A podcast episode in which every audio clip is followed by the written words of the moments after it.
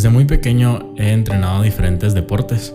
Al llegar a la adolescencia estuve entrenando fútbol durante más o menos un año y este año la verdad fue bastante difícil para mí, eh, triste de alguna forma, ya que yo amaba este deporte, amaba el fútbol, pero no lo jugaba muy bien.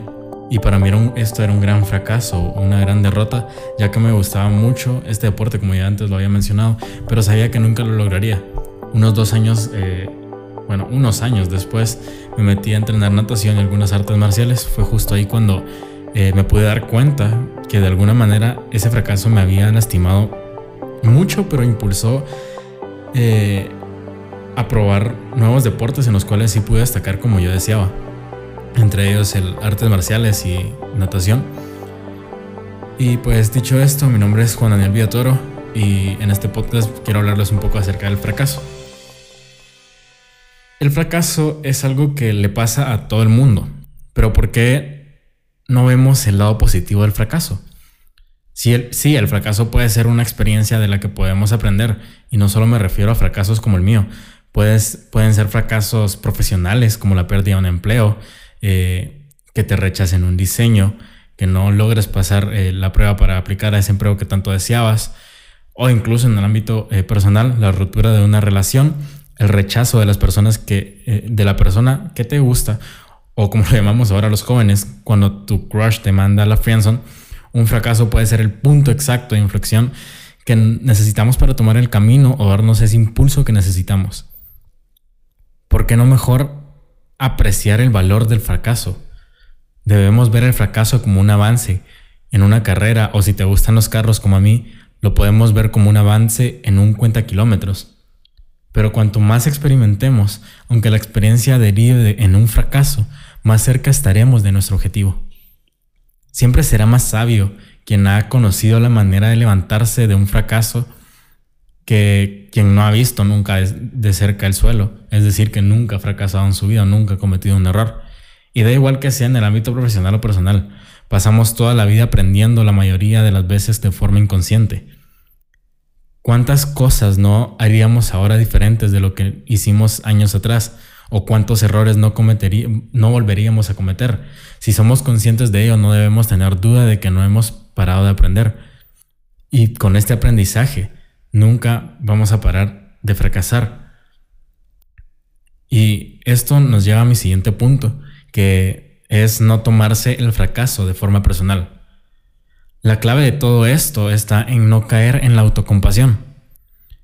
Caer en estos conceptos como nada me sirve, no sirvo para esto, esto no se me da bien, no eh, tengo mala suerte, es una tentación grande.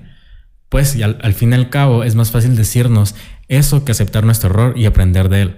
Por lo que si lo hacemos no nos ayudaría en nada en el camino hacia la recuperación. Es normal que uno fracase, siga un cierto eh, momento depresivo. A todos nos ocurre y es algo normal y muchas veces necesario. Pero en nosotros queda el tiempo en que dejaremos que este fracaso nos afecte o domine de alguna forma nuestra vida. Es obvio que costará, pero hay que sacar fuerzas para salir de este agujero. Porque créanme, es mejor salir que quedarse atrapado eh, en ese fracaso por toda tu vida. Y hay una frase que me encanta mucho que dijo Soichino Honda, fundador de Honda Motors, eh, y dice, el éxito representa el 1% del trabajo resultante del 99% restante, al que se le suele llamar fracaso. Ninguna persona que no está familiarizada con el fracaso tendrá éxito. Y esto me lleva a mi segundo punto, el cual es utilizar el fracaso para rectificar. Para acabar triunfando es necesario que nos evaluemos a nosotros mismos en todos los diferentes espacios de nuestra vida. Reflexionar sobre estas áreas en las que hemos fallado es un ejercicio muy necesario para todos. No siempre nos va a ir eh, mal por los que están a nuestro alrededor o por la culpa de alguien más. Personas que pueden ser externas a, a la situación que estamos pasando. Aunque bien es cierto, es mucho más fácil culpar a otros, es mejor autoevaluarnos y saber en qué hemos fallado y luchemos por no repetir nuevamente estos errores. Un ejemplo de esto puede ser ahora en, las clases eh, virtuales.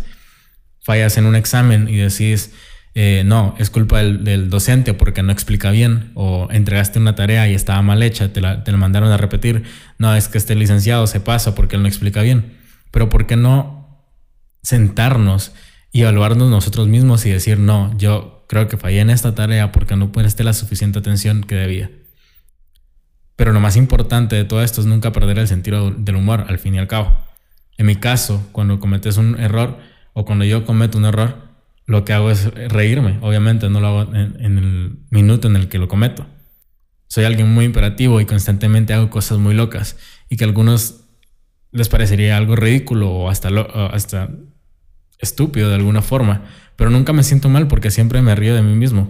Y aunque en ciertas ocasiones es mucho más fácil decirlo que hacerlo hagamos un esfuerzo, reunámonos con aquellas personas que nunca nos han fallado, estos familiares, hermanos, eh, mejores amigos, y juguemos a reírnos un poco de estos fracasos que ya pasaron, a recordar estos malos momentos que ahora pueden ser graciosos para nosotros. Créanme que al hacerlo se sentirán mil veces mejor. Hay una frase que dijo el autor de un muy buen libro que recomiendo, es El poder transformador del fracaso eh, por Jesús Mármol, él decía, para mí un fracasado es solamente una persona que no aprende de sus, de sus propias experiencias. Con esto eh, llevo a mi tercer y último punto, que es usar el fracaso como forma de medición de crecimiento. Para este punto, lo que debemos hacer, o bueno, la pregunta que nos debemos hacer, eh, la mayoría de los que están aquí, pues obviamente eh, han fracasado en más de alguna ocasión y gracias a ello ahora pueden medir sus logros. Pero como aquellas personas que nunca han fracasado en su vida, que nunca han cometido un error, ¿cómo miden ellos sus éxitos? En una vida en que todo siempre es de color de rosa, resulta muy difícil ser conscientes de la verdadera importancia de estos éxitos y aún más importante la capacidad de alegrarnos por ellos sería también menor. Y lo bonito o lo que más gusta del éxito es sentir esa, esa felicidad porque lo lograste. Pero ¿cómo sentirás esa felicidad si siempre ganas y nunca fracasas? Todo sería muy monótono. Cuando fracasamos eh, en lo que estamos realizando o no sale como queremos, tenemos muchas veces a hundirnos y creer que es lo peor que nos ha ocurrido en toda nuestra vida. Sin embargo, al analizar un poco en el pasado nos damos cuenta que fue un desperdicio darle tanta importancia a estos detalles o a estos problemas que en su momento nos afectó mucho. Al fin y al cabo, la vida es muy larga y está llena de diferentes circunstancias. Claramente, algunas buenas y otras malas, algunas peores y otras mejores. Pero la vida es, una y no, no, tenemos que dejar que un fracaso nos, eh, se convierta en el centro de todo.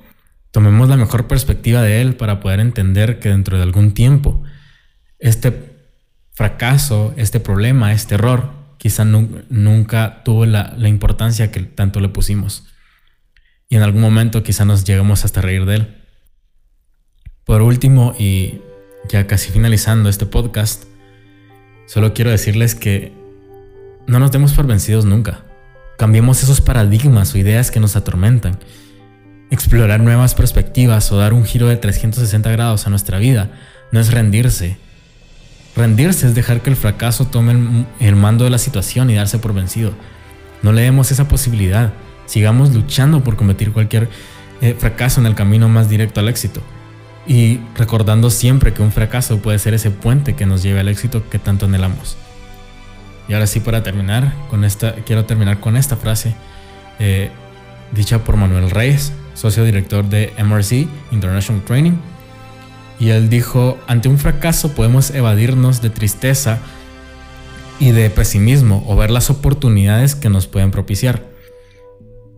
Porque una misma realidad no deja de ser una interpretación de los hechos.